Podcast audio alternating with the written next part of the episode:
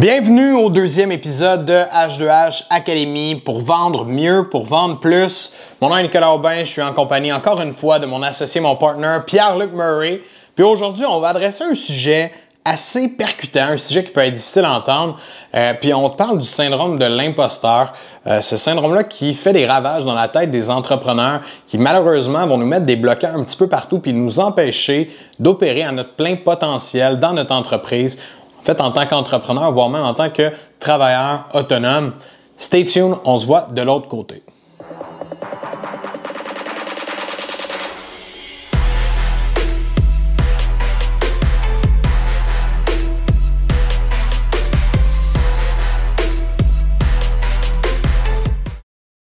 Pour commencer euh, notre sujet aujourd'hui, je trouve que c'est important euh, qu'on qu'on parle de nos expériences à nous, qu'est-ce qu'on a vécu par rapport à ça, le syndrome de l'imposteur, parce que ça arrive à tout le monde. C'est euh, c'est un phénomène, on peut dire, assez fréquent dans le domaine de l'entrepreneuriat, dans le domaine de la vente, voire même euh, le syndrome de l'imposteur. Fait que, veux-tu euh, nous raconter un peu pourquoi on n'a pas lancé H2H Academy avant, PL?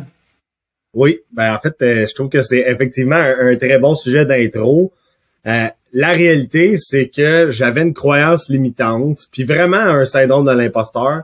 Pour moi, de coacher des gens et d'aider des entreprises comme on le fait aujourd'hui avant l'âge de 30 ans, c'était impensable. Je, je m'aurais senti imposteur, j'aurais pas été à l'aise, je m'aurais pas senti suffisamment compétent. C'est là aujourd'hui, euh, on a, moi, j'ai un peu plus de 12 ans d'entrepreneuriat. J'ai eu plusieurs entreprises. Je me sens 100% compétent, confiant pour le faire. il y a deux ans, ça aurait fait 10 ans. Là, ça aurait pu aussi très bien faire la job, mais il y avait comme une croissance limitante. Il y avait comme un, petit ah, manque d'estime, manque de confiance. Je m'assumais pas assez. Puis ça aura retardé ce projet-là de deux ans, presque trois. Donc, définitivement, à ce moment-là, puis c'était big time le syndrome de l'imposteur. Je me sentais vraiment pas en, confiance puis capable de le faire. Mais à ce moment-là, tout ce qu'on enseigne aujourd'hui, c'est exactement ce que j'appliquais, puis c'est ce que je faisais avec mes équipes de vente, puis dans le recrutement, puis etc., etc. Là, fait que, euh, fait que je pense que c'est une belle façon de mettre la table sur le podcast aujourd'hui parce que on a passé par là, on a compris les rudiments. Sais, honnêtement, euh, ceux qui, qui allaient me connaître, là, moi, je pousse vraiment mes réflexions, je vais en psychothérapie, je creuse. Je voulais comprendre quel était le manque de confiance en moi pour être en mesure de lancer une structure de coaching, une structure de, de, formation à la hauteur de qu'est-ce que je voulais avoir, puis c'était quoi qui m'empêchait. Fait que, tu sais, puis là, ultimement, ben, c'était comme le petit gars qui était pas encore prêt de devenir un homme d'affaires, qui était prêt d'être le coach, puis d'aider, puis de redonner, là, tu sais. Mais ultimement, je pense que ça met la table sur le sujet d'aujourd'hui, puis de rentrer dans c'est quoi là, dans le granulaire, qu'est-ce qui cause ça, puis comment on peut s'en départir, là, surtout. Ben, moi, je pense que, tu sais, outre, ça, ça c'était vraiment un gros bloquant euh, que toi, tu avais par rapport à ça, de dire, j'ai, j'ai peut-être pas les compétences, puis moi, j'étais pas nécessairement rendu là non plus. Euh, je trouve que c'est en regardant des gens, en voyant d'autres personnes, qu'est-ce qu'ils faisaient, que j'étais comme, parfois, ok, eux autres sont capables de le faire. Ben, nous aussi, on est capable de faire ça. On a des compétences, on a de l'expertise là-dedans, on est en mesure de démontrer, d'aider des gens. Fait pourquoi si eux le font, moi je serais pas capable de le faire. Fait que tu sais, ça je pense c'est une chose, on a passé par là, ça a, donné quelques bloquants, on est allé chercher de l'expérience là-dedans aussi quand même parce que toi tu as fait de la consultation de ton côté, moi j'ai fait de la consultation de mon côté aussi. Euh, j'étais allé enseigner, je voyais honnêtement désolé à ceux qui sont là mes euh, anciens collègues des DEP de vente, mais tu sais je voyais qu'est-ce qui s'enseignait dans les DEP de vente, j'étais comme holy crap, tu sais on peut pas peut pas laisser ce genre de, de de formation-là, éduquer les prochains vendeurs. Oui, c'est bon pour quelqu'un qui commence, qui est basic knowledge, là, mais quelqu'un qui est avancé puis qui veut euh, pousser les ventes au prochain niveau, ça prend quelque chose de vraiment plus concret. Puis pour avoir travaillé dans le système scolaire, je voyais cette différence-là, c'était vraiment important. Fait pour moi, ça m'a un peu enlevé le, syndrome de l'imposteur, de dire, OK, je sais que je peux donner beaucoup plus que ce que le système scolaire peut faire, mais why not. Donc ça, c'est important. Puis je, je veux je veux apporter un point on est, vit encore de ça aujourd'hui. Euh, C'est-à-dire, on, vit encore ce, genre de feeling-là à certains moments. Tu. Il y a des remises en question qui vont toujours arriver. Ah, si je suis assez bon, j'ai-tu réussi assez à l'aider? Euh, j'ai-tu fait mon possible? J'étais-tu la bonne personne? Puis souvent, c'est juste une crainte, puis c'est un, un smoke screen qu'on se met devant nous parce que on a les compétences, on a ce qu'il faut pour le faire. Puis peu importe, je parle pour tout le monde qui est là aussi, mais c'est que les résultats, les mauvaises semaines, euh, les mauvaises nouvelles vont toujours nous rapporter dans, dans ces ancrages-là où est-ce qu'on se pose beaucoup de questions puis qu'on on vient un peu des fois qu'à se sentir imposteur. Fait que je veux juste mentionner à tout le monde que c'est normal que ça arrive encore, même si euh, tu es rendu dans une big business puis ça roule bien. On n'est jamais, je, crois, 100% débarrassé de ça. Il est toujours pas loin. Euh, puis il faut juste fight back puis comprendre que on est là pour les bonnes raisons puis on fait les bonnes choses. Exact. Mais il y a de quoi de sain, par contre, d'en avoir un brin, tu sais, parce que c'est ce qui nous maintient dans le challenge de est-ce qu'on est à la hauteur du service qu'on propose? Est-ce qu'on deliver le bon service au bon prix? Ça ramène des très belles questions et de l'introspection qui est nécessaire au développement d'une business. Quelqu'un qui a absolument aucun syndrome de l'imposteur, aucune anxiété associée à ça, ben, sans que ça soit de l'anxiété démesurée, là, mais juste un stress ou un, comme tu dis, un step back, ben, des fois, c'est aussi un signe qu'il y a un peu trop d'ego. trop d'ego, c'est pas non plus bon signe parce que t'es pas capable d'introspecter. Alors, tu sais, trop d'introspection, c'est trop de remise en question, c'est pas plus sain. Et je pense qu'une bonne dose et un équilibrage de tout ça ici, euh, c'est sain. Fait qu'au final, euh, finir ma parenthèse, c'est de dire, au terme de cette euh, de ce podcast-là, c'est pas de dire je veux enrayer définitivement le syndrome de l'imposteur, mais plutôt de comprendre quels sont les rudiments gradulaires et comment je peux le contrôler pour le tourner en ma faveur, pour que ça, m'amène à me faire payer à la juste valeur, puis à prendre plein, à, à prendre conscience de mon plein potentiel dans l'émancipation de mon entreprise. Définitivement. Je pense que ça, ça résume bien euh, notre intro. Fait que vous aurez compris que pendant cet épisode-là, deuxième épisode du podcast H2H euh, Academy, on va te parler du syndrome de l'imposteur, puis on veut surtout adresser euh, le fait par rapport au développement des affaires, par rapport à la vente, évidemment, parce que c'est notre dada, c'est, le podcast. Euh, donc, tu sais, on, on veut challenger les points des, gens qui se posent beaucoup de questions. Est-ce que justement je suis la bonne personne pour offrir ce service-là? Euh, est-ce que je cherche trop cher à mon client, pas assez cher? Euh, est-ce que je suis capable de réussir dans ce domaine-là? J'ai dessus l'expérience, les compétences, ça d'ailleurs c'est mon sujet qu'on va, on adresser aussi pendant pendant le live. Fait c'est vraiment, vraiment important euh, de parler de ça, de le comprendre, puis d'essayer de voir qu'est-ce qu'on peut faire pour finalement se débarrasser euh, du syndrome de l'imposteur. Puis on le dit pas à 100%, mais d'être capable de au moins avancer puis s'envoler dans notre business sans être restreint par ça. C'est vraiment l'objectif aujourd'hui euh, de cet épisode-là, c'est de donner euh, du contenu, de donner des notions aux gens, puis parler de nos expériences aussi pour enlever des bloquants, enlever des barrières là, qui vous restreignent là-dedans. Donc on, va on va commencer ça fort avec le premier point par rapport à ça. Comment est-ce qu'on fait pour savoir justement vis-tu d'un syndrome de l'imposteur? Parce qu'il y a des gens qui savent pas c'est quoi. Il y a des gens qui euh, go with the flow dans leur business, ont beaucoup de difficultés, struggle, euh, mais ils sont pas capables de d'associer pourquoi ça va pas bien puis pourquoi ils avancent pas au rythme qu'ils aimeraient. Donc, euh, je te, je te laisserai starter sur ça. Comment est-ce qu'on fait pour identifier euh, qu'on vit ça? Ben, en fait, là, je pense que le point le plus important, c'est quelqu'un qui se remet constamment en doute. Euh, je pense pas que j'ai les capacités. Je pense pas que je suis la bonne personne pour aider ce type de client-là. Je pense pas que moi je peux réussir. Euh, pour moi là, ça c'est l'élément numéro un. Puis quand on est en rencontre avec quelqu'un, c'est vraiment quelque chose qui ressort parce qu'on pose des questions comme c'est quoi ton offre de service, à qui tu t'adresses, c'est quoi ton pricing, est-ce que tu es sûr de ton pricing? Puis on pose des questions pour venir tester la solidité du candidat, savoir si euh, il est en mesure d'offrir le bon prix puis le bon service. Puis c'est là qu'on le voit. Fait pour moi le numéro un, c'est le doute des capacités que cette personne-là a en tant que travailleur autonome, en tant qu'entrepreneur. Donc, ultimement, si toi, en ce moment, tu doutes de tes capacités, c'est un indicateur fort. Après ça, c'est que tu te crois pas capable d'atteindre des résultats. Tu fixes des objectifs, mais pour toi, c'est un peu genre un monde de licorne de les atteindre. Parce que ça peut pas t'arriver à toi, ça, de réussir. C'est ça, c'est pas possible. Fait que ça, c'est une autre euh, indication, là, la nomenclature qu'on qu'on y donne le plus, plus spécifique, c'est que tu as des faibles attentes de résultats. Pour toi, c'est pas logique de réussir. Fait que ça, pour moi, c'est un deuxième point qui donne vraiment l'indication que quelqu'un est dans un syndrome de l'imposteur. Est-ce que c'est ça que tu vis en ce moment? Puis t'es pas obligé de toutes les avoir pour dire j'ai un syndrome de l'imposteur. C'est ça peut être certains points qu'on va te nommer dans les prochaines minutes qui peuvent faire en sorte que t'es affecté négativement par un syndrome de l'imposteur. T'es pas obligé d'avoir tous les critères. C'est pas comme dans le, manuel psychologique qu'on appelle le DSM, là, les désordres mentaux, là, qu'il faut que tu cotes dans quatre. Un des catégories. T'es un TPL ou pas, c'est pas ça l'histoire aujourd'hui. C'est plutôt de dire quels sont les points qui vous affectent de façon qui, qui vous impactent de façon importante. Ensuite de ça, évidemment, on va parler de faible estime de soi puis de manque de confiance, mais tu sais, ces deux facteurs-là découlent sur le facteur 2 et le facteur 1. Donc, tu sais, c'est un peu quelque chose qui, qui revient toujours. Tu sais, si, si t'es pas fier d'être un entrepreneur, si t'es pas fier d'être le travailleur autonome que tu es, puis de la proposition de service que tu vas faire à ton client, puis que tu peux réellement l'aider, c'est des indicateurs que t'as peut-être pas le coffre à outils de la confiance est peut-être pas suffisamment rempli pour que tu puisses faire une proposition qui soit décente. Fait que je te laisserai continuer pour les, euh, les suivants, Nick. Ben, écoute, moi, je, veux rentrer un peu plus dans le, justement, dans le réalisme, là, tu sais, c'est qu'est-ce que les gens peuvent vivre parce que, tu sais, on énumère ces points-là, mais comment quelqu'un peut se sentir comme ça? Tu en as nommé, euh, il va douter de ses capacités, euh, il va avoir des faibles attentes au niveau de ses résultats, c'est-à-dire il va toujours penser qu'il n'est pas capable d'atteindre ces chiffres-là, que ça fait aucun sens pour lui, manque de confiance, faible estime.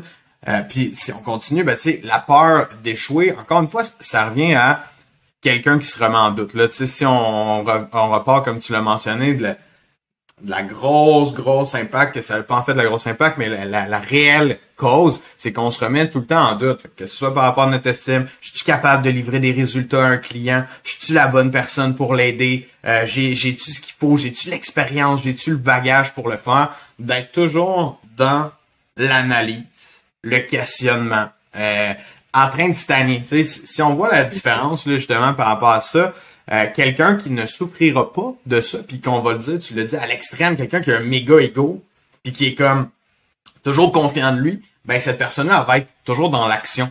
Donc quelqu'un qui, qui vit de ça souvent va euh, année puis rester dans ses bottines, va rester exactement où est-ce qu'elle est, puis elle prendra pas d'action concrète parce qu'elle pense pas être capable de les réaliser ces actions-là. Elle voit pas ça comme quelque chose qu'elle peut accomplir. C'est pour les autres. Hein? C'est ah lui il a ça de plus que moi peut-être. Ah lui il a fait tu un bac pis ça on entend tellement souvent. Euh, quelqu'un a fait un bac, quelqu'un a fait des études, lui a eu ça, moi j'ai pas ça, je suis peut-être pas capable d'aider quelqu'un, euh, je suis peut-être pas capable de donner le même rendement à un client parce que j'ai j'ai pas eu ces études-là ou j'ai pas eu les mêmes euh, formations que cette personne-là a eu. Puis la réalité, c'est que beaucoup de monde qui vit ça. Là. On, on est en 2022. Là. Des gens qui vont à l'école faire des bacs, puis, euh, puis ça, on voit que ça, commence à, diminuer un peu, puis on sait qu'on est capable de, faire notre boss, peu importe le type de service, peu importe qu'est-ce qu'on fait, on peut se former en ligne, puis on peut apprendre à devenir une machine à l'intérieur de un an en se formant sur le web ou simplement sur le terrain. Fait je pense que il y a une grosse différence, comme je mentionne, entre la personne qui, elle, elle a un ego démesuré, elle est tout le temps dans l'action, est en train de tout faire. Peut-être qu'elle va trop vite puis qu'elle se pète la gueule à gauche, à droite, là, fort probable. Euh, mais entre la personne qui est pas en mesure de passer à l'action parce qu'elle est bloquée là-dedans. Puis moi, je le vois beaucoup là, euh, dans les nouveaux étudiants, les gens qui rentrent. Ils se questionnent, puis ils nous questionnent, évidemment, parce que c'est l'objectif ils nous questionnent sur Ah, mais je devrais-tu faire ça? Ah, je, serais-tu capable de faire ça? Moi, je, j'ai jamais fait ça avant. Hey, on va faire ça. Ouais, tu sais, si j'ai, si je fais ce genre d'appel-là, je vais avoir des résultats peut-être, mais j'y crois même pas. Tu sais, je vois même pas que je, suis capable d'aller atteindre ces résultats-là. En fait, cette peur-là, on dirait qu'elle est très présente euh, dans l'ensemble des gens. Fait que je veux pas, pas qu'on parle pendant une demi-heure de, de toutes les, euh, toutes les critères et tout. Je pense que tout le monde se reconnaît bien euh, par rapport à ça, ceux qui le vivent. Pense que ça vaut la peine quand même. Tu sais, là, t'as bien mentionné la peur d'échouer, tu sais, de tout le temps, genre, perdre ou pas marcher. Mais tu sais, chose que je vois beaucoup, moi, c'est que les gens vont se comparer. Mhm. tu sais, dans notre société, euh, c'est un phénomène classique de se comparer à quelqu'un qui a mieux. Mais la personne qui a le syndrome de l'imposteur va se comparer à quelqu'un qui charge moins cher. Ouais. Quelqu'un qui a le même service ou un moins bon service pour moins cher. Alors que euh, quelqu'un qui est bien équilibré va se comparer à celui qui charge plus cher pour aller s'approcher de, de où est-ce que dans l'échelon du marché, les gens sont prêts à payer. La personne qui est dans le syndrome de l'imposteur va dire Ouais, mais le marché est à 25$ de l'heure, je devrais me mettre à 25. sais Fait que ça, pour moi, ça c'est un très bon indicateur. 100%. c'est cette personne-là qui regarde en arrière, qui regarde ceux qui sont moins bons, puis qui sont moins chers, puis tu te compares à eux. Pour moi, ça, c'est un indicateur euh, très important que tu es dans le syndrome de l'imposteur. Puis le dernier point, euh, c'est que tu as probablement peur qu'un jour, quelqu'un dise que tu pas les qualifications. T'as peur qu'un jour quelqu'un te rentre dedans, ça peut être une forme d'autorité psychologique là, tu sais, c'est pas obligé d'être euh, absolument un client, ça peut être un, ami, mais que quelqu'un dise que t'es un peddler, que t'es pas euh, t'es pas équipé pour faire ça, puis ça c'est une crainte, ça fait partie du syndrome de l'imposteur. La réalité, c'est que notre société est beaucoup enlignée sur la perception de l'opinion des, des autres et comment on doit se comporter face à l'opinion des autres. Donc c'est un peu normal que ça se retrouve dans un continuum des, des, des, des trucs qui doivent influencer le syndrome de l'imposteur. Donc, d'agir comme si quelqu'un pouvait nous découvrir comme étant le fameux imposteur, c'est une peur qui nous dirige. Définitivement. Ça, ça wrap up très bien l'ensemble des facteurs qui nous qui déterminent.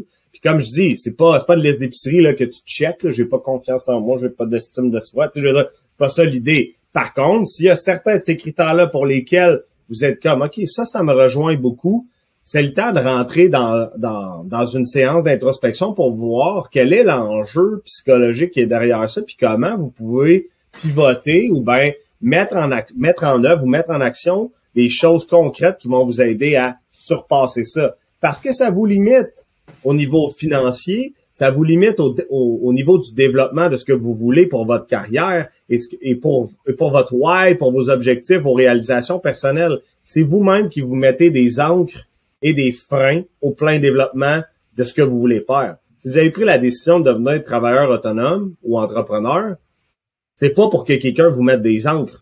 Alors aujourd'hui, c'est vous-même qui vous en mettez. Alors vous avez la réal, vous avez la responsabilité de couper les cordes, d'enlever les angles qui vous retiennent. Puis aujourd'hui, c'est ça un peu le, rôle du podcast qu'on veut. On veut mettre en lumière que vous vous mettez des, freins, que vous mettez des bâtons dans les roues.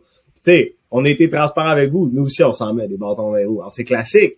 L'idée, c'est de comprendre quand on le fait et qu'est-ce qu'on peut faire pour retirer ces bâtons-là, ces encres-là, puis comment on peut se libérer des cordes qui nous retiennent pendant l'air.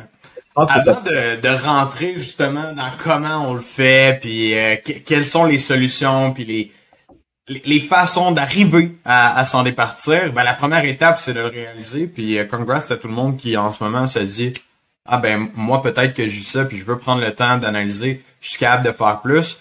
Euh, moi, je veux qu'on parle, avant de rentrer dans les solutions, des impacts que ça a dans notre carrière concrètement. Euh, parce que c'est important de le comprendre. Si on n'est pas en mesure de comprendre à quel point on se pénalise, à quel point euh, on, vit mal de ça, euh, de, différentes façons qu'on peut le vivre, ben on n'aura peut-être pas envie de, de, le résoudre si on comprend pas à quel point ça nous impacte. Parce qu'il y a beaucoup de gens qui, aujourd'hui, vivent de ça, puis ils vivent de ça très bien parce qu'ils réalisent pas euh, que ça a un impact concret, ils réalisent pas à quel point ça les empêche d'atteindre leurs objectifs, ça les empêche d'atteindre la liberté financière qu'ils voulaient avoir, d'aller faire un voyage à Walt Disney avec leur famille, tu me fais penser à ça, j'ai vu ton post ce matin.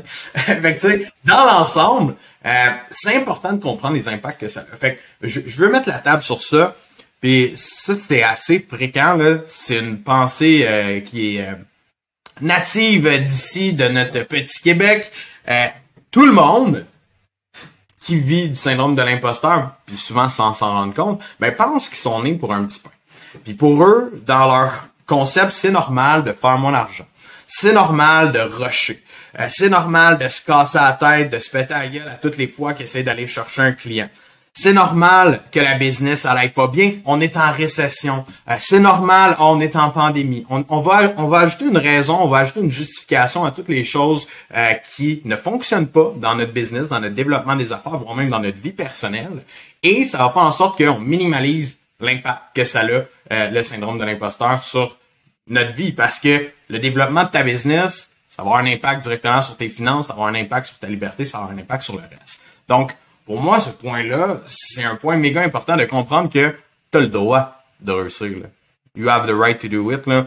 On, traverse la frontière, on s'en va 200 km plus loin, là, puis euh, on a le droit. Là. sais, en voulant dire, tu rentres aux États-Unis, American Dream, let's go, on est là pour faire de l'argent, on est ici pour réussir. on ramène la frontière, on traverse 200 km de l'autre bord. Ah, lui, il fait de l'argent, c'est peddler, tu sais, il doit crosser du monde, le maudit entrepreneur, là, qui crosse. Tu sais, c'était ce de concept-là, moi, pour excuser, là, mais, ah, j'ai de la misère avec ça, que, que les gens vivent ces bloquants-là, ça me fait bouillir. Solide. Je pense que, puis je pense que c'est un des facteurs euh, qui, qui impacte le plus les gens parce que il y a quand même une petite proportion des gens qui deviennent travailleurs autonomes ou entrepreneurs. C'est pas la grande majorité. Puis, bon, excluant les médecins ou tous les corps professoraux de, de, très haut niveau qui sont capables de faire des six chiffres en montant, le commun des mortels gagne entre 40 et 65 000 par année. Fait que, ultimement, aussitôt que tu passes la barre de 80-90 000, tu commences à te distinguer par ton la façon dont tu consommes, OK? Donc, ultimement, ça paraît. Donc, comment tu vas agir? Tu vas aller plus au restaurant, tu vas peut-être faire un voyage de plus par année, tu vas peut-être faire une plus, belle maison, etc. Fait que ça dérange. Donc, ultimement, déjà là, à partir du moment où que tu commences à déranger, ça peut déclencher le syndrome de l'imposteur. Parce que toi, là, tu étais dans ta vie avant à 45 000, tu pouvais rien te permettre, surtout en ce moment, hein, parce qu'en ce moment, tu sais, il y a trois ans, c'était pas si pire, là. C'est plus le même montant. Là, là, c'est de la merde, ça va pas, là, ça marche pas, là, malheureusement. Là. Fait que c'est ça, tu Fait que là, aujourd'hui, tu vis les impacts de ça, puis peut-être que toi, quand tu as le syndrome de l'imposteur, quand quelqu'un dit Ouais, la business, ça va bien, ah ouais, tu fais de l'argent, euh, ça se peut que ça te rapporte à crime. Je suis imposteur, moi, de faire des sous, ou ben je le mérite vraiment. Fait que clairement que ça a des impacts personnels, relationnels, et ça peut avoir vraiment des répercussions importantes dans la vie. Euh, je dirais que un deuxième impact, c'est que le travailleur qui est vraiment affecté par ça va travailler au-dessus de son potentiel. Il va faire des tâches qu'il n'aime pas faire parce qu'il va se convaincre qu'il est né pour un petit pain, puis il va charger moins cher parce qu'il va être convaincu qu'il est né pour un petit pain.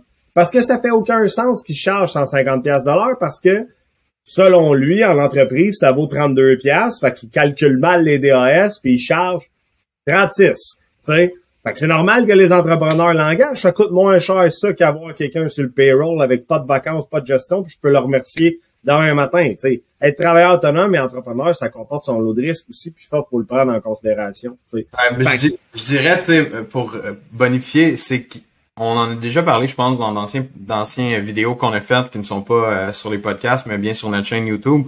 Euh, les gens ne travaillent pas dans leur zone de génie, sont pas capables de se positionner puis de s'apporter les deux pieds dans leur propre zone de génie, euh, puis ils vont prendre ce qu'on leur donne.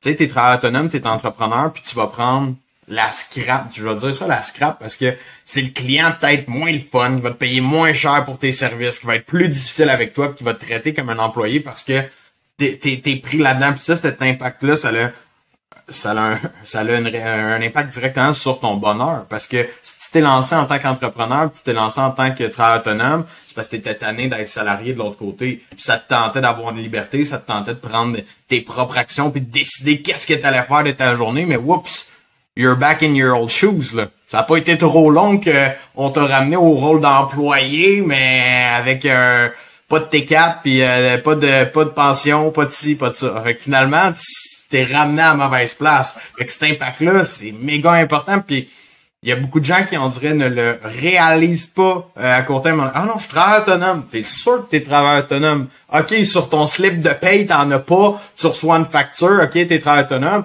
Mais je te dis combien d'heures tu travailles par semaine? Ben, je travaille 40 heures pour une personne. Hein?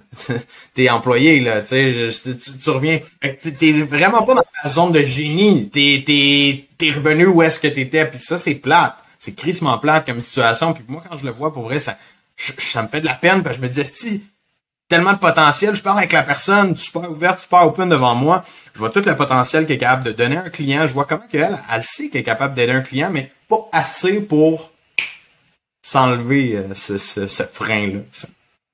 Et puis, évidemment, quand on parle de travers tout son potentiel, pour ceux, vous allez vous en rendre compte, là, moi, je suis très assumé, là, je suis un puriste capitaliste, là.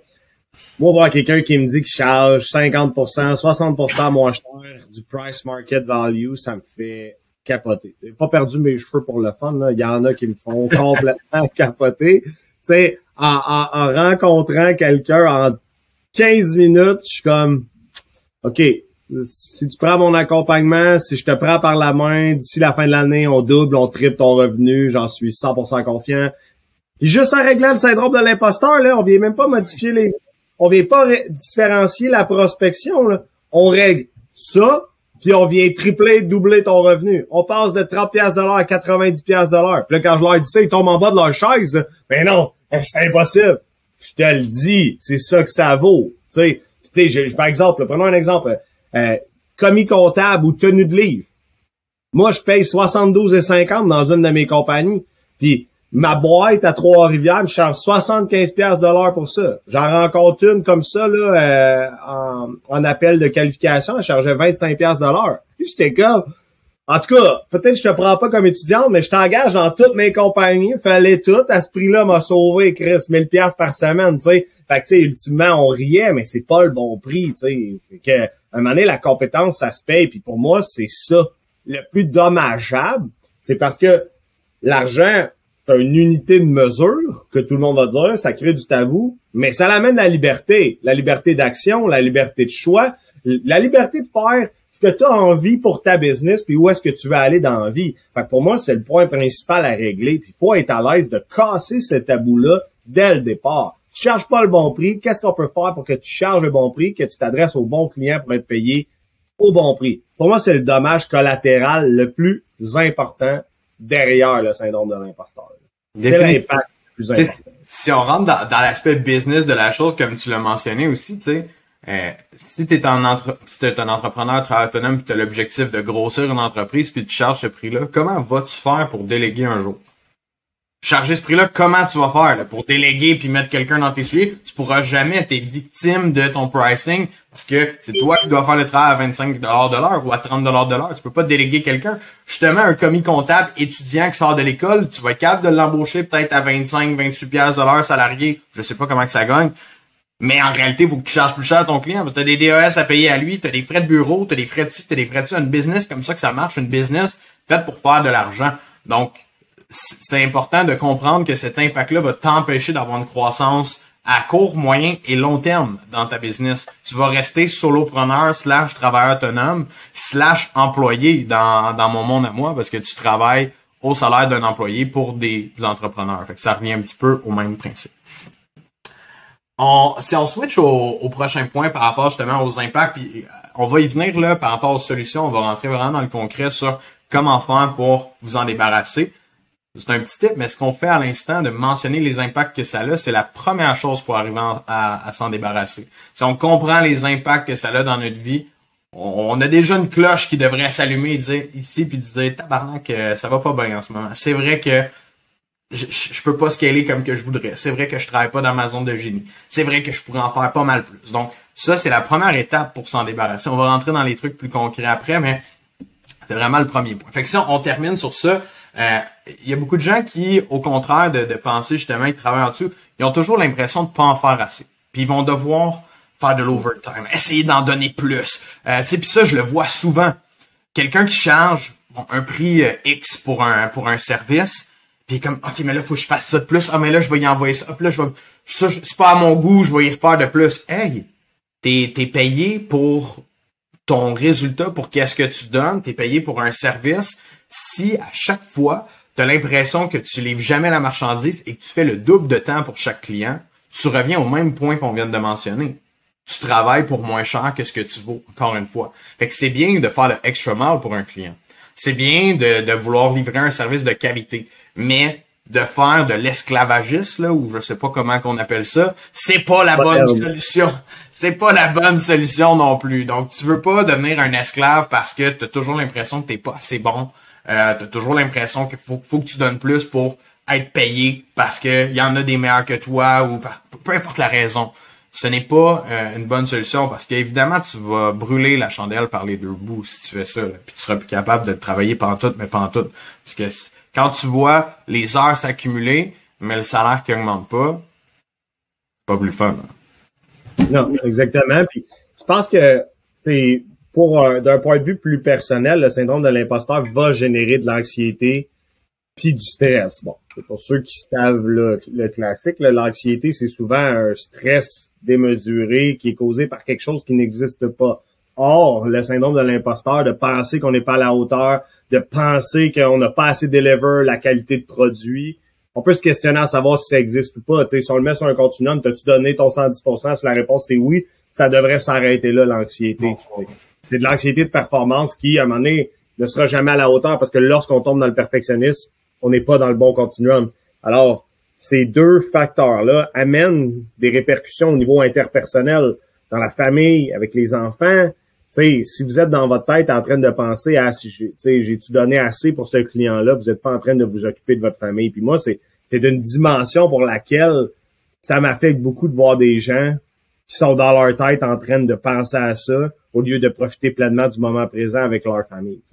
Fait qu'il y a un enjeu aussi interpersonnel qui est très important à prendre en considération. Puis vous allez vous en rendre compte là, au fil des semaines avec nous, on traite la vente sous forme holistique. Donc, ce que ça veut dire, c'est en globalité, c'est tout ce qui nous en euh, affecte, facteurs externes, les facteurs internes à nous. Donc, pour moi, les relations interpersonnelles qui sont victimes du syndrome de l'imposteur viennent causer des répercussions au niveau des ventes, au niveau de la prospection, puis au niveau du succès d'entreprise.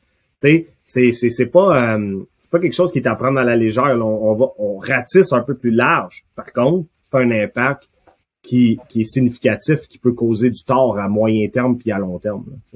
Là, puis on va se dire tout ce qui est euh, impact personnel va affecter 100% du temps qu'est-ce qu'on fait au professionnel. Fait c'est important de le traiter c'est important de le comprendre parce que sinon tu te tires dans le pied directement. Je terminerai avec euh, avec un point puis un point euh, assez important puis je pense que les gens vont bien se reconnaître là-dedans.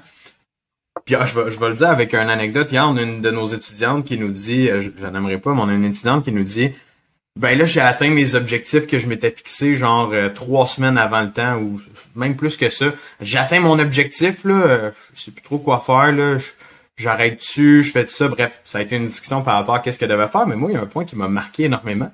C'est qu'elle semblait pas heureuse ni euh, contente de dire Hey, j'ai atteint mon objectif! Shit! It happened for real, je l'ai fait. Je l'ai fait pas juste euh, comme oui, j'ai atteint mes chiffres de vente, je l'ai fait en moins de temps puis beaucoup moins de temps que prévu. Puis ça, pour moi, c'est un win. C'est, c'est méga important de souligner ça puis d'être content de ces petits achievements-là. De un, quand on est entrepreneur, personne qui vient nous donner une tape dans le dos à chaque fois qu'on a un, bon coup de quoi, t'es tout seul à le fêter de ton côté. Mais quand même très important de célébrer les petites victoires puis de s'arrêter pour euh, pour voir qu'est-ce qu'on fait, euh, pour voir qu'on avance puis être fier de nous au final tout simplement. Puis ça, on dirait que les gens qui vivent avec ce syndrome-là de l'imposteur euh, ont beaucoup de la difficulté d'être fiers de leurs propres résultats. Euh, sont pas sûrs. Ok, je l'ai fait. Encore une fois, ça revient, je mérite tout ça. Tu sais, je, l'ai eu, ok, j'ai du temps, je pourrais en faire plus, mais je mérite tout ça, faut-tu que je le fasse? Il y, a comme il y a comme quelque chose qui se passe. J'ai de la difficulté à, à, à bien le mentionner, mais ça me fait peur parce que moi, le jour que je serais pas capable de fêter mes petites victoires, je sais que je vais vivre de l'anxiété, puis je vais vivre du stress que j'ai pas besoin parce que je vais toujours, ok, là, faut, faut que je fasse ça, là, ok, je vais chercher plus de ventes, euh, on a-tu fait les choses de la bonne façon? Arrêtons-nous une seconde avant de, de, continuer à se poser des questions, à vouloir aller plus loin, à vouloir se mettre des nouveaux, des nouveaux objectifs, puis juste de dire, shit, I've done it. On continue, j'ai fait les choses de la bonne façon sais, là, on, va rentrer dans le concept de la vente, mais tu sais, on prend le temps de s'auto-évaluer et de voir qu'est-ce qu'on a fait de bien pendant cette période-là, qu'est-ce qui nous a rapporté ces ventes-là. Donc, être capable de, de voir qu'on avance, qu'on a du succès, c'est important, euh, parce que personne ne va le faire, je le répète. Exact. Et célébrer ces petites victoires, là, tu sais, ça peut être une petite coupe de vin ou ça peut être juste de, d'appeler un ami ou un, un ce qu'on appelle beaucoup des business buddies, là, de dire Hey, euh, comment ça va pour toi? Ben tu sais, moi j'ai atteint mes objectifs, d'être capable de célébrer ça, tu sais. Mais la réalité, c'est qu'effectivement, si tu t'élèves pas, personne va célébrer pour toi. Parce que si tu appelles euh, ta belle-mère qui est jalouse parce que tu réussis, elle te dira pas bravo. Là, trouve les bonnes personnes. là, mettons, hein. c'est ça. Trouve les bonnes personnes qui sont euh, qui sont euh, enclins à pouvoir fêter avec toi. Mais je pense que individuellement, il faut avoir la capacité à célébrer quand ça marche puis quand ça va bien aussi. Définitivement. Fait ça wrap up euh, pas mal les, les, points justement pour être en mesure de, de s'auto-évaluer puis de voir est-ce que euh, est-ce que ça a des impacts significatifs dans ma vie, ce que je vis à l'actuel, puis si euh, les points qu'on a mentionnés, ben oui, ça résonne dans tes oreilles, ben reste là parce que là on va te présenter des solutions concrètes, c'est des points d'action concrets qu'on qu'on suggère afin de vous aider à, du moins, continuer à réaliser que vous vivez de ça, puis comprendre les avantages, qu'est-ce que vous pouvez aller chercher de plus pour continuer sur la lancée qu'on venait de mentionner. Fait PL, toi, ton, ton type numéro un, euh, en tant qu'entrepreneur, en tant que personne qui a passé par là déjà aussi, euh, qui a coaché des tonnes et des tonnes de, d'entrepreneurs, parce qu'on avait des entrepreneurs qu'on coachait, euh, des, des, des, des conseillers, des travailleurs autonomes. Ça serait quoi ton type numéro un pour débarrasser de ça? Ben, le, comme je dis, moi, c'est que l'objectif, je pense, c'est d'isoler la composante émotionnelle. Et donc, comment on, va, tu sais, d'être rationnel dans l'évaluation de, de ma business, puis où est-ce que je me dirige. Donc, je veux isoler ça par la mise en place de processus, etc. Alors, pour commencer, je veux comprendre ce que ma compétition qui charge le plus cher fait, le moyennement cher fait, puis le pas cher fait.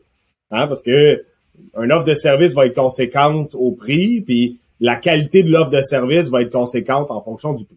Donc, je vais faire une analyse exhaustive afin de voir qui charge quoi et pour combien, et je vais me positionner stratégiquement, soit un petit peu en dessous de celui qui est le plus cher, ou complètement par-dessus parce que j'ai un offre qui est meilleure, distinctive, puis j'assume 100% l'offre de service. Mais tout ça va être basé sur l'offre et la demande, de qu'est-ce que ça vaut? parce qu'à un moment donné, il faut rester réaliste. On pourrait dire, ben, je vends mon service 50 000 pour un accompagnement, mais si c'est absolument illogique, puis que t'es un, t'es un nobody de quelqu'un que tu connais pas, à part si t'es, es un bon narcissique, tu vas être le seul à trouver que c'est une très bonne idée. La réalité, c'est que il doit avoir une analyse exhaustive pour, pour avoir un positionnement de prix. Si dans une fonction, peut-être que ton offre à toi, elle est exclusive ou t'es premier dans une industrie, ça arrive. Là, on va fonctionner par résistance au prix. Lorsqu'on fait une approche de vente, est-ce que le retour sur investissement, est-ce que le produit, le delivery est bon pour le client? Ben là, on va faire du A-B testing, puis on va augmenter notre prix graduellement jusqu'à temps de frapper un point de friction. C'est exactement ce qu'on a fait dans notre école de coaching, by the way. On a attendu de frapper un point de friction. Lorsqu'on a tapé le point de friction, c'était ça notre final pricing, ou bien prêt, en tout cas. Alors, c'est deux façons de faire qui vont isoler la composante émotionnelle. C'est pas ta capacité euh, à, à délivrer le produit, c'est pas ton syndrome de l'imposteur qui détermine le prix, c'est une analyse exhaustive de la compétition. Où est-ce qu'on s'en va en conséquence de ce que les autres font? Et s'il y en a pas d'autres, ben, évidemment, tu peux te positionner toi-même puis y aller graduellement. Ouais, parce que ça se résume à ça. Qu'est-ce que les gens sont prêts à payer pour avoir ton service, veux, veux pas. Fait quand tu regardes ta compétition, autant la plus basse que la plus haute, il y a des gens qui achètent le moins cher parce que c'est ce qu'ils ont besoin, puis il y a des gens qui achètent le plus cher parce que c'est ce qu'ils ont besoin. Tu devrais être en mesure de savoir qu'est-ce que tu es capable d'offrir. Quand tu regardes une compétition, tu vois, ah, eux autres, c'est poche qui offrent. Ouf, ça, moi, je fais bien mieux qu'eux. Tu es capable de juger puis de, de concrètement mettre sur papier. Encore une fois, on enlève l'aspect émotionnel, mais de voir, hey, j'offre beaucoup plus je vais charger plus cher. Je vaux plus cher que, que l'autre personne, je suis capable d'en donner. Fait que, comme tu l'as dit, quand tu as une compétition, ça va bien. Euh, quand quand tu as un marché compétitif, que tu as beaucoup de compétiteurs, ça va bien parce que tu peux vraiment te fier au marché, alors que quand tu as pas, euh, ben, tu dois faire un peu de tests et c'est erreur pour ça, évidemment. Euh, tu sais, moi, je, je veux ramener à nous qu'est-ce qu'on a fait quand même, parce que je, pense que c'est important et intéressant pour le monde de comprendre quand on a lancé dans le coaching, moi, je vendais des services de ads, Google Ads, Facebook Ads à des coachs, euh, toutes sortes de coachs. Puis j'ai beaucoup de clients encore qui sont des coachs qui, euh, qui achètent des ads, Google Ads, Facebook Ads. Puis je voyais beaucoup de monde, puis il y avait du succès. Puis là, j'étais comme, tabarnak, ça roule leur business. Ils investissent en ads, ils ont une équipe, euh, c'est Puis moi, ça m'a inspiré quand j'ai vu ces gens-là faire ça. J'ai dit, tabarouette, OK, ça fait longtemps que je veux faire ça, que je veux aider les gens. Puis là, je vois un peu le modèle, je vois ce qu'ils font c'était intéressant. Puis on voyait aussi des, des centaines d'entreprises que je vais appeler ça des pelleteux de nuages là mais tu sais qui vendaient des, des programmes puis des choses que je trouve que ça fait pas de sens non plus. J'étais comme oh les shit ok tu sais genre eux ils vendent ça mais genre n'importe qui est capable de le faire. Puis là j'ai personne en tête quand je parle ça. J'ai comme plusieurs types de, de personnes que je vois. Euh, mais ça reste que on s'est positionné en se disant wow ok il y a des gens qui sont capables de vendre des, des programmes à des prix ridicules euh, qui offrent quoi? De l'expérience. J'ai vécu ça, je vais te le montrer. Tu sais, j'ai pas de stratégie. Mais, bref, ça fait en sorte que ça nous a, ça nous a débloqué un peu sur ça, je pense aussi. Puis toi aussi, là, quand je t'en ai parlé, puis j'étais comme, hey, check lui, fais ça. ça. sais, toi, t'es très poli. Là. Moi, je vais pas être poli. le monde qui se divorce, puis qui disent, OK, right, je vais faire une formation pour t'aider à traverser ton divorce. Fuck you, esti. Fuck you. De quoi tu me parles, là, tu sais? Je veux dire, OK, t'as peut-être pas besoin d'aller à l'école puis de te former dans certains cas. Mais moi, là, quand je paye quelqu'un des milliers de dollars, là, je veux qu'il ait un background scolaire, pratique, compétences, des preuves à l'appui, puis je veux que ça soit capable donner pour mon argent. Puis c'était peut-être, peut-être que c'était encore une croyance limitante, là. Mhm. Mais moi, là, j'aurais fait deux bacs, je termine mon MBA en gestion d'innovation, j'ai 12 ans d'entrepreneuriat. Chris, quand dis quelque chose à quelqu'un, je suis 100% convaincu, je mets mon poids là-dessus, je mets mon stamp. C'est ça qu'il faut que tu fasses. Fait que c'est pour ça que moi, j'ai un très gros malaise quand quelqu'un dit, ah, moi, je charge 12 000 pièces pour un accompagnement, pour un voyage spirituel, mais vous aider à traverser votre divorce. Là, je dis n'importe quoi, là. Ça peut être n'importe quoi. Je suis pas capable, si que ça me pue au nez, c'est, ça marche pas, tu sais, mais moi, ça, Puis tu vois, ça, ça a été un trigger pour toi. Quand je t'ai dit ça, puis je te montrais comme hey, tel coach vend ci, tel coach vend ça, puis tu sais, j'en- j'envoyais. Euh, puis toi, t'as comme fait Holy shit, si ces gens-là vendent ça, Chris, que moi je suis capable d'en donner pour de l'argent en masse. là. Ton- ton- on dirait que ta lumière, là, ça fait ding ding ding ding ding tout de suite. Là- Ah ouais. si eux sont capables de faire ça avec le background qu'on a, let's go, là, c'est assez le syndrome de l'imposteur, on passe à l'action, là, fuck that, là, tu sais. Mais tu vois, ça c'est la leçon vraiment importante ici, d'analyser ta compétition puis de regarder ce qu'ils font. C'est là que ça peut t'allumer des méga cloches comme ça. Je trouve que la leçon est vraiment importante sur ça parce que tu vois quelqu'un qui fait ta job, mais tout croche, t'es comme, si voyons donc qu'il a dit ça au client, puis ça fait pas de bon sens, puis si moi j'aurais pas fait ça, j'aurais j'aurais proposé d'autres choses, ou tu même si t'es mécanicien, si dans la vie, j'aurais jamais installé telle pièce sur un char de même, Chris, ça a pas de bon sens, c'est pas ça que le gars a besoin.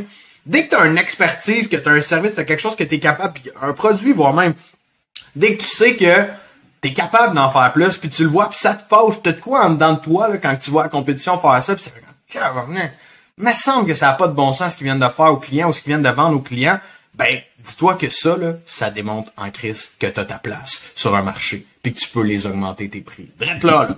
Fait que analyse-la ta compétition, prends le temps, si tu sors en 50 noms, mets ça sur une feuille. Si t'es bloqué avec ça, si t'as l'impression que tu charges pas assez cher, si tu travailles pas dans ta zone de génie en ce moment, mets ça sur une feuille, là, note-les, va faire des recherches, fais des, des calls fantômes mystiques en te faisant passer pour quelqu'un au pire, va chercher des pricing, fais l'espion avec ta compétition. T'as le droit, by the way, il y a rien qui La t'en- veille stratégique. Ça, ah ouais, une veille stratégique, on va utiliser le bon mot. Mais fais une veille stratégique sur l'ensemble de ta compétition et va voir comment bien te positionner. Nous, quand on fait du, Goo- du Google Ads puis du Facebook Ads avec Leadflow, c'est exactement ça qu'on fait quand on, on démarche sur un marché qu'on connaît pas pour aller starter des ads. On regarde ce que tout le monde fait en ads puis on voit comment qu'on peut se positionner mieux que ces gens-là. Fait que toi, dans ta business, t'as de la misère à pricer, t'as de la misère à aller chercher ton positionnement. Regarde ce que ta compétition a fait. Vois que souvent elle fait pas ça de la bonne façon puis toi tu vas le faire. Yeah. C'est un bon point, ça. Euh, bon point. je continue sur le point numéro 2. Euh, Puis ça, on en a parlé vaguement tantôt, mais c'est de calculer son taux horaire. Surtout quand tu commences, t'es es, peut-être plus en start-up, c'est important de voir est-ce que je gagne vraiment un salaire d'entrepreneur? Ou est-ce que je gagne vraiment un revenu d'entrepreneur? Ou je gagne un revenu d'employé? Fait que je reviens vraiment à ce point-là. Si tu es en, en ce moment en train de brûler ton temps, ton énergie pour gagner un revenu d'employé, alors que dans la réalité, euh, tu seras en mesure d'en faire plus. Ta compétition, elle en fait plus. On revient au point numéro un.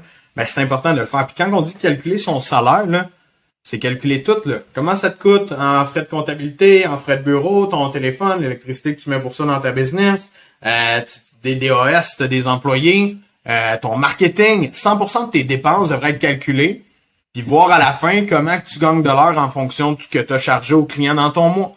Puis si tu gagnes en bas de, de 20 pièces de l'heure, là, on, le sait, là, on en a des gens qui sont là, là. on en a là, qui travaillent esti, 60 heures, puis on, on commence à travailler avec eux, puis on va changer ça. Mais pour ceux qui l'ont pas encore réalisé, qui sont pas rendus là, Prenez le temps de regarder, je suis rentable dans mon temps, je suis en train de me, me prostituer, je suis en train de faire de l'esclavagisme en ce moment, parce que si oui, ben sache que tu mérites beaucoup plus que ça. Fait que de faire ça, là, le calcul du salaire horaire, là, allume un bon check-up. euh, normalement, la, la lumière, euh, la lumière check engine, elle allume, c'est pas trop long là. C'est un point tellement important là, tu sais, de déterminer c'est quoi sa valeur horaire, ça te donne une indication. Et puis nous, là, un des premiers conseils qu'on va faire en coaching, c'est de flipper le taux horaire en montant forfaitaire pour justement venir skyrocket la tarification horaire. Parce que normalement, quand tu prends la décision de devenir travailleur autonome ou entrepreneur, c'est parce que tu delivers deux fois plus ou 1,5 fois plus qu'un un salarié standard syndiqué qui se pogne le cul, tu sais. Ah, Ça, on voit ça, là, tu sais, j'ai, j'ai, un- j'ai une idée en tête, là, un, un gars qu'on connaît tous les deux dans la construction qui travaillait comme trois hommes. Hum, C'était évident qu'il allait se partir à son compte. Crème, il était pas, il était payé pour un an, mais il travaillait comme Ouais. trois hommes. Tu Il tirait pas sa break et il dînait pas le midi, tu sais. C'est sûr que c'était pas logique que lui, il soit pas à son compte, tu sais. Fait qu'effectivement, de venir répartir ça, c'est une belle analogie, tu sais. Puis après ça, ben, de, se re- revenir à pourquoi t'as décidé de lâcher ta job pour devenir travailleur autonome, entrepreneur. Tu tu sais, quand on dit entrepreneur, ça peut être solopreneur, mais ça peut être aussi entrepreneur. Je connais des gars qui gèrent 10 personnes, puis qu'à la fin de l'année, il reste pas d'argent dans la boîte. Là, C'est fou que les ça. prix sont pas bons. C'est pas fou, c'est absolument... Ah, Moi, mais c'est juste comme How can it be? Tu sais, c'est, c'est co- comment ça se fait que, que t'en es arrivé là? Tu sais, Ouais. c'est sûr qu'il y a des erreurs entrepreneuriales, des choses à faire, mais ça reste que euh, faut que tu calcules, faut que tu vois si tu charges, parce que souvent ça, on se rattache au prix là quand on parle de ça comme ça, parce que souvent c'est qu'on charge pas le bon prix euh, ou qu'on sait pas le bon client pour vendre notre euh, notre produit, notre service. là. Mais c'est, hallucinant. Effectivement, ça n'a aucun bon sens. Exact. Je pense que ça amène au, au dernier point, tu sais, qui va être de connaître sa valeur en tant que travailleur, en tant que euh, prestataire de service pour une entreprise ou en tant qu'entreprise, tu sais. Euh, toi, là, aujourd'hui, là, en tant que travailleur autonome, t'es pas juste un prix. T'as une valeur, à- pardon, t'as une valeur ajoutée pour quelqu'un qui t'approche. Tu vas venir faire un impact positif dans la vie d'une entreprise quand tu vas, tu vas être un prestataire de service ou tu vas faire la différence pour un consommateur par la proposition d'un service. Fait que ne te réduis pas à juste un prix. Puis là, ben, ma phrase classique là-dessus, quand quelqu'un vous demande toujours un prix puis combien ça coûte, ben, mettez de la science, mettez de l'intelligence d'affaires là-dedans, puis dites au client qu'il choisit pas entre une cuisse et une poitrine Saint-Hubert en ce moment. Ayez la- l'audace de faire rire votre client avec ça, puis soyez en mesure de vous distinguer par une proposition de service qui va être bien ficelée, bien montée, qui va démontrer votre professionnalisme. Ça va vous enlever du fait que vous êtes un prix. Tu sais. Fait que Ça, Ah, c'est le premier point. C'est- C'est c'est de comprendre par rapport à ça, justement, que ce qu'on vend, euh, ce n'est pas un prix. Puis ça, c'est c'est dans la tête de- de- du, du vendeur, de l'entrepreneur, du travailleur autonome. Ce qu'on vend, c'est pas un prix, puis souvent, c'est ce qu'on se fait vendre. Euh, tu t'en magasiner un meuble, tu vas te faire vendre un prix, puis tu t'en vas magasiner pour un char. Souvent, tu vas te faire vendre un prix. Il y en a des bons vendeurs de chars, mais souvent, on se fait vendre des caractéristiques puis un prix. Tu t'en vas acheter une maison, tu te fais vendre un prix. Puis c'est que la société est très rattachée à ça parce qu'on n'utilise pas les bonnes méthodes de vente. On n'utilise pas les bonnes méthodes de persuasion, de communication. Les gens, ce qu'ils achètent, puis pense-y quand tu écoutes ça, qu'est-ce que tu achètes quand tu vas acheter une maison? T'achètes-tu une maison à 525 000, à 215 000? Non. T'achètes la maison parce qu'il y a un estique de backyard incroyable que tu as envie d'avoir. C'est pour le backyard que tu as acheté la maison ou c'est pour la cuisine, l'îlot, le wow. La fois que tu vas recevoir ta visite chez vous, tu vas faire comme, Hey, c'est que je suis content de recevoir tout le monde. C'est ça que t'achètes quand t'achètes une maison. T'achètes l'expérience, t'achètes le wow, t'achètes le résultat. Les gens, ils achètent pas des caractéristiques, quatre chambres à coucher. OK, oui, of course, ça fait partie de ses choix de sélection. Mais les gens n'achètent pas les caractéristiques, ils achètent l'ensemble, ils achètent le résultat, ils achètent qu'est-ce que ça va leur donner une fois qu'ils vont être là, et le bonheur qu'ils vont pouvoir avoir. Puis là, je te parle d'une maison, mais c'est la même affaire pour n'importe quoi. Chaque produit ou chaque service va donner un résultat à un client, va donner un wow, va donner une, facilité dans sa vie, va lui sauver du temps, va y enlever des mots de tête. Il y en a plein, là, des résultats que ça peut donner à ton client. Donc, quand tu comprends que tu n'es pas un prix, que tu ne vends pas un prix, mais que tu vends du résultat, que tu vends du wow, euh, ça va te rattacher à ça. Puis ça, m'amène à mon prochain point. Toi, tu le sais que ton service est hot, que ton produit est hot. Tu le sais, là, tu l'utilises ou tu le vois, puis à tous les jours, tu penses à ça, puis t'es, es convaincu que c'est vraiment hot comme produit. Mais quand vient le temps de vendre, quand vient le temps de le présenter à un client, oups, on dirait que tu es moins convaincu. Tu vends des caractéristiques, tu vends des avantages, tu vends des bénéfices. Tu vends plus le résultat, tu vends plus le wow. Tu vends ça. Caractér... tel prix. Parce que là, tu as peur de charger. Comme, ouais, là, il est tel prix. Puis, tu sais, on l'entend souvent. Ah, je pourrais te donner un rabais. Euh, tu sais, ça, c'est la phrase classique qu'on entend de tout entrepreneur autonome qui, euh, on dirait, pas confiance en ses résultats, en ce qu'il peut donner, va tout de suite essayer de plugger un rabais quelque part pour venir comme adoucir le prix. Alors qu'un calice de rabais, je m'excuse, mais ça vaut rien un rabais. Si le client est intéressé à t'acheter toi, ton produit, les résultats que ça donne, va l'acheter pareil. Ça n'a pas rapport avec ton rabais. Tu vends pas des euh, stylos sur Amazon, tu sais, on s'entend? Fait que dans l'ensemble de la chose, euh, c'est important d'être convaincu et convaincant. Fait que pour être convaincant, tu dois être convaincu. Fait chaque fois que tu t'approches, que tu vas vendre, tu dois savoir que cette conviction-là que tu que ton service peut aider des gens, parce que là, tu as pris le temps d'évaluer ta compétition, right? Hein? Tu as pris le temps de voir que tu étais meilleur que eux, que tu étais capable de deliver pas mal plus. Tu dois avoir ça en tête. Tu dois être en mesure d'appuyer sur le bouton de dire Hey, ça, ça va t'aider, ça c'est nice, voici ce que ça va pouvoir faire pour toi, voici le genre de résultat que tu vas avoir avec ça. Parce que moi, si t'es pas convaincu de ce que tu me vends, Chris que je t'achèterai jamais rien. Ça, c'est sûr. Peu importe le prix, t'achèterai ça va paraître que t'es pas convaincu. Exact. ce qui est le plus important, c'est que s'il y a un retour sur investissement, s'il y a un facteur wow, si tu capitalises sur le résultat que le client va obtenir, tu n'auras pas la réponse que ton, ton service est cher, que ton produit est cher. Parce que il va, parce que la valeur va tellement être élevée, le retour sur investissement va tellement être élevé que le prix va passer comme dans du beurre. Et là, encore une fois, je sais pas si vous avez remarqué, on isole la composante émotionnelle. On est dans la rationalité. Qu'est-ce que tu peux faire pour ton client? Qu'est-ce que lui peut obtenir? C'est ça qui est important dans l'équation. Puis on vient isoler le facteur de chuner pour un petit pain par l'implantation d'un processus, par l'implantation d'idéologie, par l'implantation d'analyse exhaustive de la compétition, etc., etc.